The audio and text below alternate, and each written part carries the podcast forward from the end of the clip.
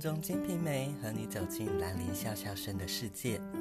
大家好，我是陈红，欢迎收听今天的空中金瓶梅。很高兴能用 Podcast 这个形式，跟大家聊聊《金瓶梅》这一本有趣、精彩的书。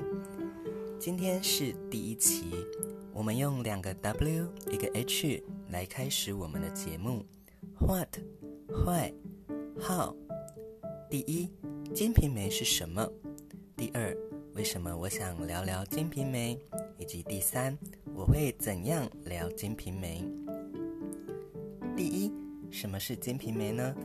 当听到《金瓶梅》这个词的时候，你第一个想到的想法是什么呢？应该大多数人的想法，直觉反应就是，嗯，这好像是一本色色的书啊。没错，这个想法非常的正确。即便我现在对《金瓶梅》有了比较深的了解，我也不会否认它是一本色情的书。它在里面不乏有一些色情性爱的场面。好，那第二个呢？可能有些人会想起，咦，我啊半夜睡不着的时候，在那边转电视，转到电视台，好像看过呢，有《金瓶梅》的电影。没错哦，那呢在。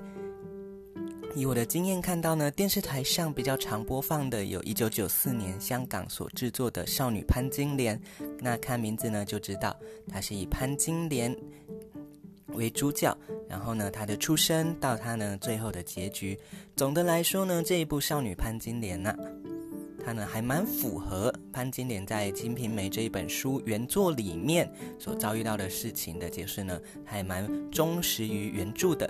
好，那呢比较有名的电影制作呢，应该是二零零八年中国那边拍了一部《新金瓶梅》，然后呢，接着在隔年二零零九年又推出了续集《金瓶梅二爱的奴隶》，但是呢，这两部剧情呢就比较的没有贴合《金瓶梅》里面的故事情节，反而呢比较像是借用了西门庆啊、潘金莲啊等等这些角色的名称，然后呢。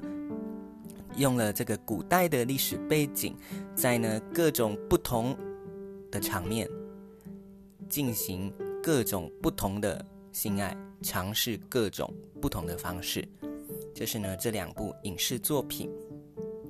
好，那呢可能有人会想到，《金瓶梅》好像跟另外一部小说有关联。没错，《金瓶梅》呢是从《水浒传》改编而来的。用现代话的来说呢，《金瓶梅》就是《水浒传》的同人，就是《水浒传》的二创小说。那呢，当然改编的地方呢，就在《水浒传》当中呢，武松上景阳冈打虎之后，去找他的哥哥武大郎。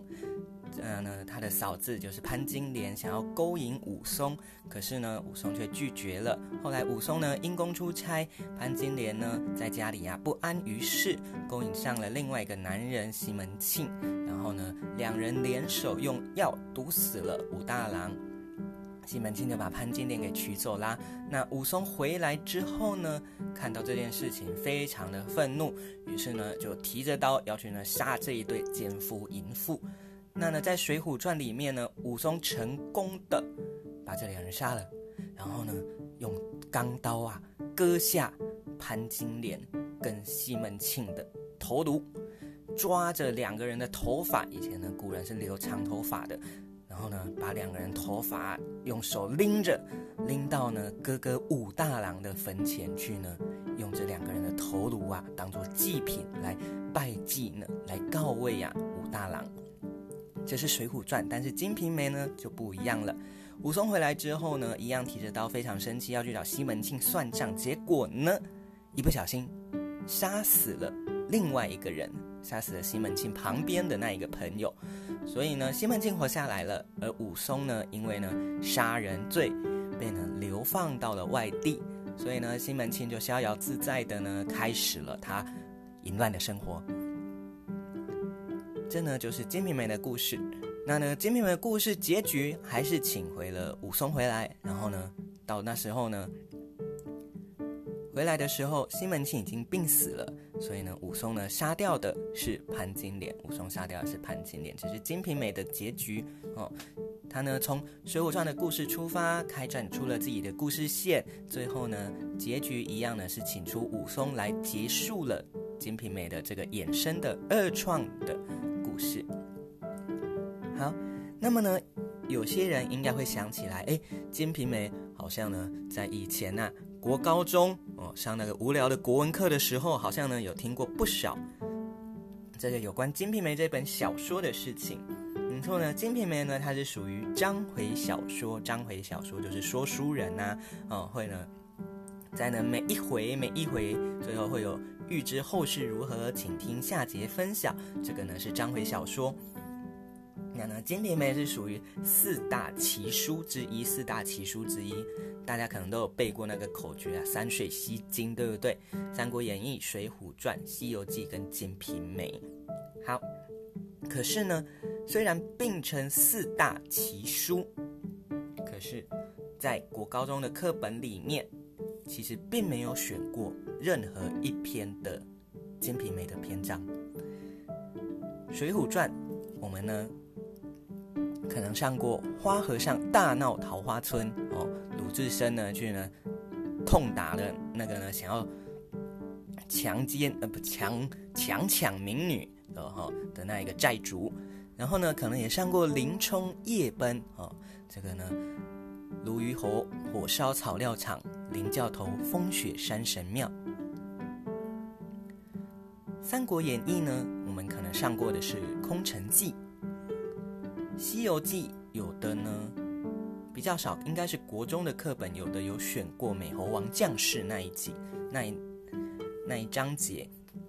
好，同样是四大奇书，可是呢，我们的国高中的课本其实只选过三大奇书里面的故事。好，那其他的章回小说并不是没有哦，除了四大奇书之外，还选过了什么呢？《儒林外史》，而且《儒林外史》很特别。国中、高中通常都有选文。国中选的是王冕画和，是《儒林外史》最开头的故事，第一回的故事。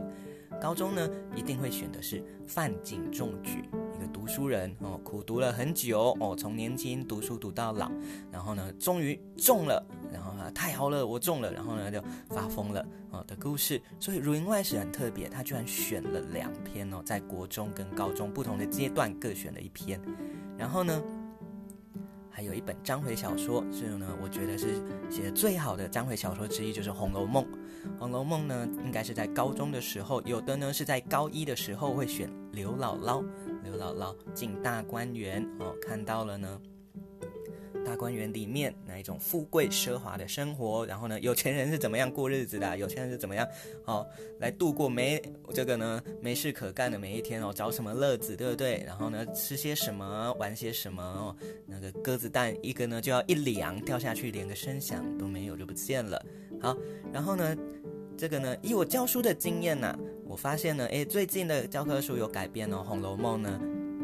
还选了另外一个篇章，在高职的课本里面选的是什么呢？贾探春敏慧心力。贾探春敏慧心力讲的呢是凤姐啊，不是呢有一阵子身体不好吗？休息，所以呢她请了三个人，探春、李纨，还请了这个呢亲戚薛宝钗来帮忙同理这个宁国，国府，荣国府哈、好，所以呢。咦，我们可以看到章回小说呢，其实选了三四本，哦，四五本。可是呢，无论如何都不会选到《金瓶梅》这一本书，无论如何都不会选到《金瓶梅》哦。那为什么呢？跟我们刚刚第一个印象有关呢、因为《金瓶梅》它是一本色色的书，好像呢并不太好啊，去跟呢学生、国高中哦还没有满十八岁的青少年来啊介绍这一本书。所以呢，我们呢好像呢并不会在。这个义务教育阶段呢、啊，去呢学习到《金瓶梅》的相关内容，那当然呢，以我来看呢、是很可惜哦，很可惜的一件事情。好，那呢，对《金瓶梅》还可能会有什么想法呢？可能你记忆力比较好，可能呢，一样是来自国高中的国文老师的荼毒，你会记得，哎，《金瓶梅》这三个字啊，好像是来自于三个人，哎，没错哈，《金瓶梅》呢，分别金来自于潘金莲，瓶来自于李瓶儿，李瓶儿，梅呢，来自于春梅，是呢，潘《金瓶梅》里面三个女主角的名字各取一个字组合而成的书名。好，那呢，我们对里面的人物应该也蛮熟悉的哦，有西门庆啊，有武松，嗯，武松呢就是，我们，刚讲的从《水浒传》里面出来的，然后呢，有他的哥哥武大郎等等。好，那那呢，这个是应该，就算你没有读过。《金瓶梅》这整本书，你呢应该也会对《金瓶梅》有一点点初步的印象，对里面的角色呢应该也不会太陌生。好，那呢其实啊，我们可能或多或少在生活当中也有可能接触到《金瓶梅》的篇章，《金瓶梅》的内容，一样呢是来自高中课本这一篇呢，我上课的时候。当我还是学生的时候，我上过。可是呢，等我当老师，我在看高中的教科书的时候，发现呢，好像并没有收录在课本里面的，因为它是一篇白话文。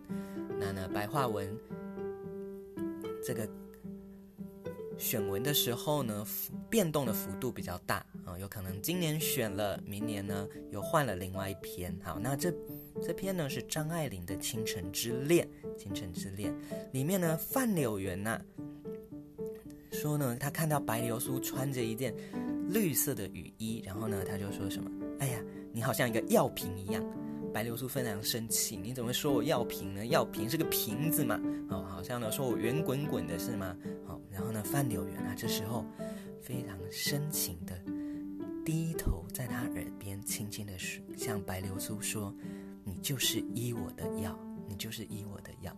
好，这一句话呢，非常的浪漫，对不对？哇，呢就是可以医我的药，我呢看到你什么病都好了。但是呢，这句话其实是出自于《金瓶梅》里面啊、看起来充满情话，充满了浪漫的这一段情话呢，其实出自于《金瓶梅》哈，《金瓶梅》呢这句话是李瓶儿对西门庆说的，而且呢就是在床上。要进行性爱场面的时候所说的话，你就是医奴的药。那时候李瓶儿呢，不是说我，他用奴奴婢的那个奴啊来自称哦，你就是医奴的药，你就是医奴的药。好，所以呢，你可以看到，哎，在呢张爱玲这么浪漫的文字里面，原来啊张爱玲也化用了《金瓶梅》里面的句子哈。好，另外一个化用《金瓶梅》的典范，真是呢非常的现代啊。是发生在去年，去年就是二零二零总统大选的时候呢，有一组候选人哦，他呢评论呢他的对手哦，正副总统候选人，他评论他的对手呢是怎样？潘金莲跟武大郎盖同一条被子，这是一个歇后语，是什么呢？头齐脚不齐，因为武大郎很矮嘛，所以呢。两个人如果盖同一条被子，头呢是一样高度的，可是呢，这个武大郎的脚啊，并没有那么长哦，没办法伸到被子外面。可能潘金莲的脚在被子外，武大郎的脚呢，还在整个啊缩到被子里面去了。所以呢，潘金莲跟武大郎盖盖同一条棉被，头齐脚不齐哈。但是呢，虽然这是一个《金瓶梅》的歇后语啊，可是呢，就我阅读《金瓶梅》这么多年哦，也没有到很多年了哦，这么多次的经验。其实并没有看到这个歇后语，哦，因为呢，在《金瓶梅》里面也没有潘金莲跟武大郎盖同一条棉被的这个描写啊，哦，所以呢，但是这个歇后语很好懂哦。这个呢，一个呢身材矮小的人跟另外一个人盖同一条棉被，诶，真的就是头齐脚不齐哈，哦。那呢，当然呢，在去年它是用来形容呢，诶，这个这两个人哦，他的对手啊，正副总统。候选人呢？诶，虽然看起来同心协力，可是呢，其实心里啊各自有盘算，这个样子哈，叫做头齐脚不起。好，这是第一个问题，什么是《金瓶梅》？我们好像看到了非常多的面向《金瓶梅》，但是呢，其实都围绕着我们对它的第一个印象，就是这是一本色色的书，然后呢，好像没有什么价值。我们怎么会花时间来去讲这一本色色的书呢？你会花时间去讲一部 A 片吗？好像诶，有人会，但是呢，可能大部分的人不会啊、哦，把它当成一部这个呢，发泄你的这个心理欲望的一部作品而已哦。无论是 A 片或是《金瓶梅》，都是这个样子。哦，古人呢，因为没有影片可以看，只能看呢色色的书。哦，好，那呢，这是我们对《金瓶梅》的初步印象，而且呢，我并不否认这些初步印象。正是呢，这些初步印象再加上其他的东西，会呢构成《金瓶梅》这一本书。所以呢，对这些印象呢，我们呢不需要特别的去否认它，去否定它。我们呢进到第二个问题，就是为什么我会想讲《金瓶梅》这一本书呢？好。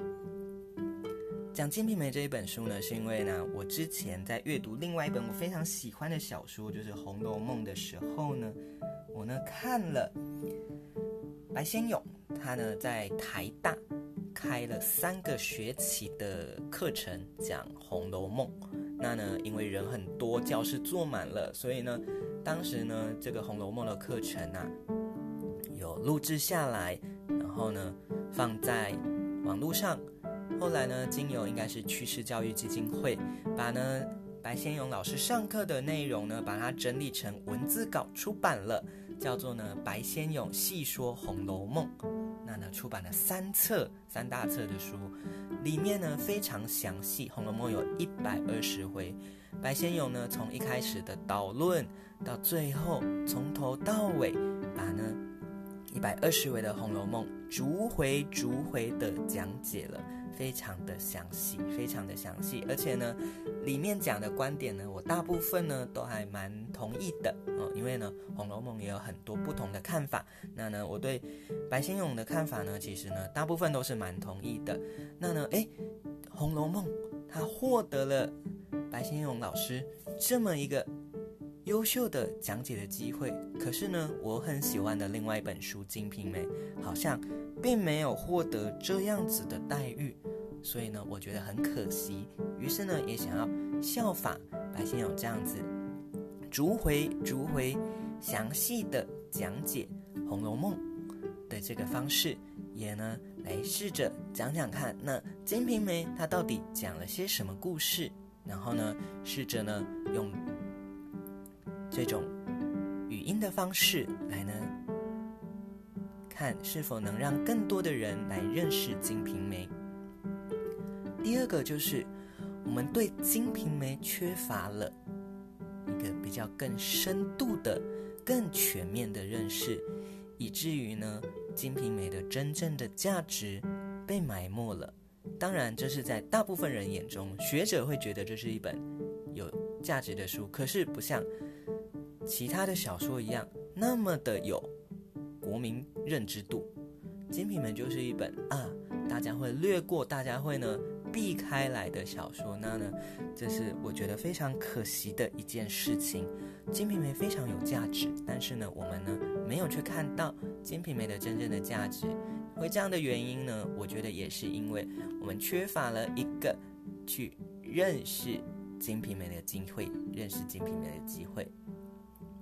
好，那呢，第三个是呢，比较。工具上的原因，为什么选择了 Podcast？Podcast 有什么好坏呢？第一个是因为 Podcast 它属于预录型的节目，它不像直播，我必须呢要在某一个固定的时段，在某一个固定的场景来呢上线。Podcast 它是预录，所以我可以选择在对我生活比较干扰比较少的时段呢来录这个节目，然后呢将它给上架。这是呢它的好处之一，可是呢，Podcast 它也有一些些的，我想是限制吧，对我来说，因为呢，它是只有看到，不是看到，它看不到，Podcast 呢只听得到声音，只听得到声音。那呢，因为我以前是教书的，我呢习惯就是什么？这个呢，边讲，然后呢，手呢边有动作，甚至呢会走来走去，对不对？然后呢，跟学生互动等等。但是呢，用 Podcast 一来，我呢做了任何动作，你也看不到；二来呢，我没有办法跟你有眼神的交流，有比较更深一步的互动，没有办法，我没有办法依据你的回馈来呢调整我的说法。以前教书的时候呢，我可以看到，哎，学生。摇摇头，他可能听不懂哦，或是呢一脸茫然的看着我哦，代表呢刚刚讲的太深了哦，蛮常看到这个表情的哦，学生一脸茫然的看着我哦，代表呢他呢大部分时间都听不懂。好，但是呢，很多人一脸茫然的看着我，就知道啊，刚刚讲的太快，讲的太深了，必须停下来重新解释。或者是呢，看到很多人啊，开始心不在焉，开始低头，哦，想要划手机啊，东摸西摸，代表呢，嗯，可能讲的这个这个部分呢，太艰深了，太无趣了，太难懂了，所以呢，赶快，哎，是不是讲个故事啊，哦，讲个笑话啦，缓和一下，集中他们的注意力，哦，这是呢，因为呢，过去教书所累积下来的经验，那呢，也影响到呢，我讲一件事情，说明一件事情的方式，哈，哦，所以呢。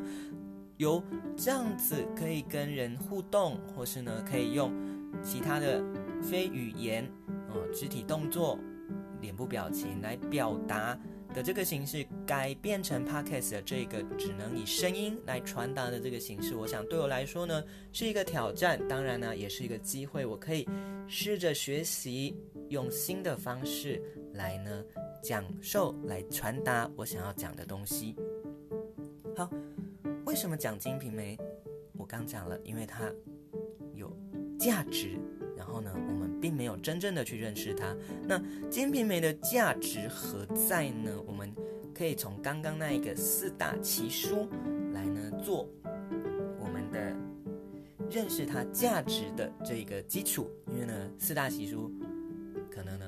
大家国高中的时候学过，也非常的好理解。其他的三本书也都是很有名的书。那呢，我们就用四大奇书来说说看，《金瓶梅》到底哪里奇特？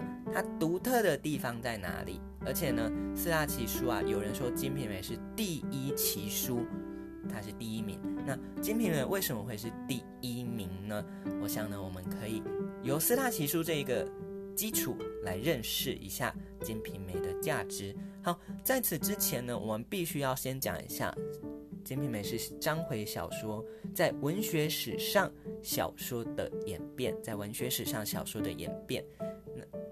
那那呢，小说这两个字作为一个词出现，最早是出现在战国时代，战国时代庄子的外物篇哦，不用理他到底是哪一篇，反正就是庄子这个人他所说的是小说以干玄令，其余大达亦远矣。是装饰的饰，就是呢，你去写小说以干求哦，然后呢来求取玄令，玄就是高嘛，高玄来求取很高的这个官位，可是呢，其余大达一元矣。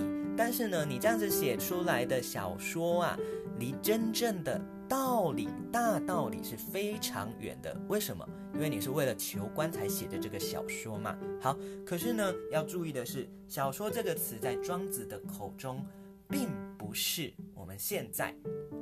意义上所看到的哦，这种武侠小说啊、爱情小说啊、哦，这种呢奇幻小说等等，并不是小说在当初当当时呢，只是很单纯的小的短的文字而已。好，但是呢，这是小说这个词第一次出现，最早的出现是在庄子。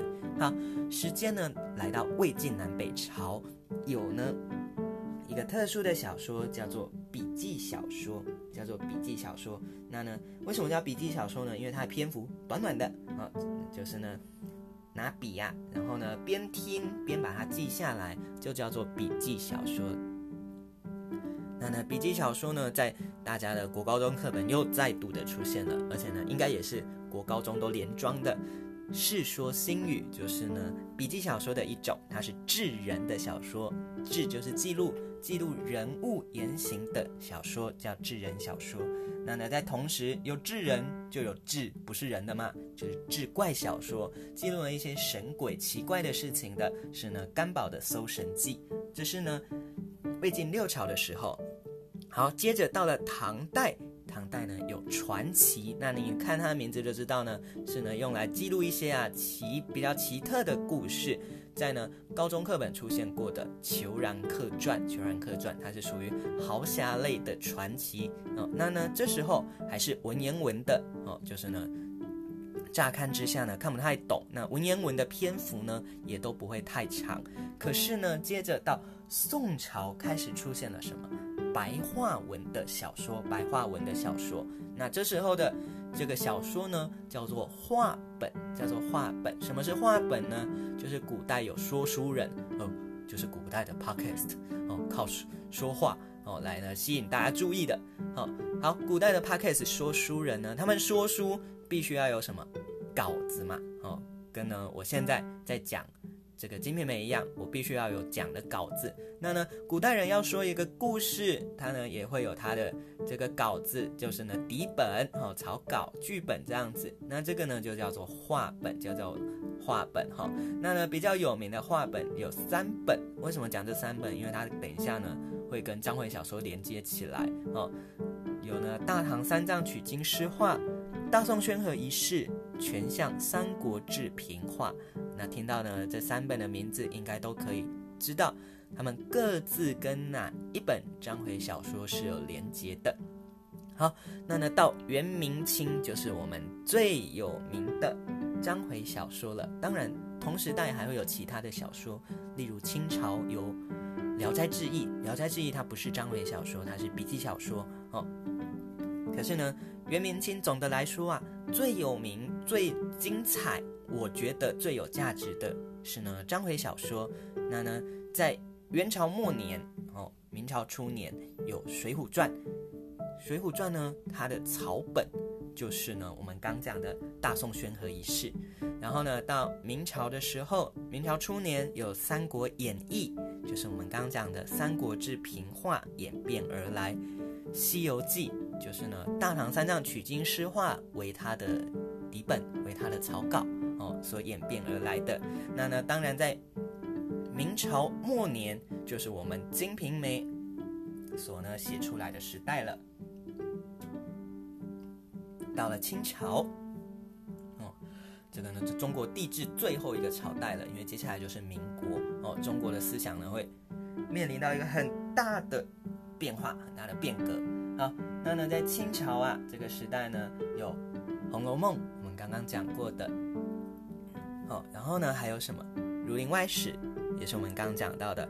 还有一本是呢《老残游记》，《老残游记》应该是在国中的时候，《老残游记》应该也是连庄。国中可能选过《大明湖》，高中选的是他去听书那一段哦。好，所以呢，这个是中国小说的各个朝代的代表哦，在文学史上呢是这个样子。好，那我们刚讲到为什么《金瓶梅》会是四大奇书呢？哦，首先呢，我们要知道四大奇书它呢。各自有不同的主题，但是呢，我觉得《金瓶梅》啊，在其中呢是最奇特的，最奇特的。为什么呢？《水浒传》我们知道它的主题是什么？侠义哇，讲的是呢一百零八条好汉，然后呢这个兄弟之间呐、互相呢扶持，互相干出一番大事业来的这个故事，所以呢非常的。哦，豪壮哦，里面的人啊，雄心壮志。《三国演义》呢，讲的当然就是三国时期的那一段历史，有关张桃园三结义，然后呢，跟曹操跟孙权哈、天下三分等等之间呢，互相呢打仗啊、谋略啊等等之类哈、讲的呢是可以说是国家与国家嘛，列强与列强之间争执的故事。然后呢，《西游记》它是属于神魔的主题，不是神魔之塔哦。讲的呢是神仙呢、讲的呢是一些鬼怪的故事哈、讲的是神魔的故事。好，那呢，《金瓶梅》的主题是什么？《金瓶梅》的主题是世情，世界的世，情感的情，世情小说。它讲的是什么？世界上人与人之间的情感。好。同样是世情小说的，还有一本就是呢《红楼梦》。《红楼梦》呢跟《金瓶梅》我们在它的主题分类上是一样的，会说呢它都是世情小说。世情小说。好，为什么我会说《金瓶梅》奇奇在哪里？刚刚我们在讲话本与章回小说的演变的时候，应该有注意到四大奇书其他三本都是有话本作为基础的，也就是说他们是有所本的。可是呢，《金瓶梅》没有，《金瓶梅》没有，它呢是怎样？突然，我们说蹦出来的。简单来说，是一个人发想出来的。其他的这三大奇书呢，都是怎样？世代累积而成的，世代累积而成。可是呢，《金瓶梅》却是什么？独创的，文人独立创作的。所以呢，这是他第一个奇的地方。他《金瓶梅》的作者从零到有，发想出了《金瓶梅》这一本书，而不是像其他的哦，《三国演义》。有《三国志》平话，再更远一点有正统的史书《三国志》作为基础，《金瓶梅》没有，它是一个从零到有发想出来的一本书，这是它第一点跟其他的书不一样的地方。第二点是，我们可以从历史转变的角度来看，《金瓶梅》它跟三大奇书关注的点并不一样，《水浒传》。讲的是兄弟与之间的兄弟们之间的侠义，三国讲的非常的大，是呢这三个国家之间的历史，他们之间的战争，他们之间的互相的嚣张侵略等等。西游记讲的是神仙满天的神佛，然后呢各个各个国之间呢有这个不一样的鬼怪等等之类的。简单来说，他们讲的都不是平常人的世界。你平常会遇到观世音吗？平常会遇到犀牛精吗？不会。你平常会七进七出长坂坡吗？不会。你平常会遇到卖人肉饺子的店吗？不会。好，可是呢，《金瓶梅》讲的是什么？我们说《金瓶梅》它是一本世情小说，讲的是在这个世界上人与人的情感。也就是说呢，每个人都会遇到的这些琐事，是《金瓶梅》的主题。所以呢，我们可以看到这边经历了一个小说关注点的转变，从外在、从遥远的平常人接触不到的世界，逐渐转变到了一般人的生活，对吧？《金瓶梅》讲的是什么？西门庆怎样赚钱，怎样跟女人来往，哦，然后呢，怎样的去巴结官府，去贿赂，哦，这不是到现在都还发生的事情吗？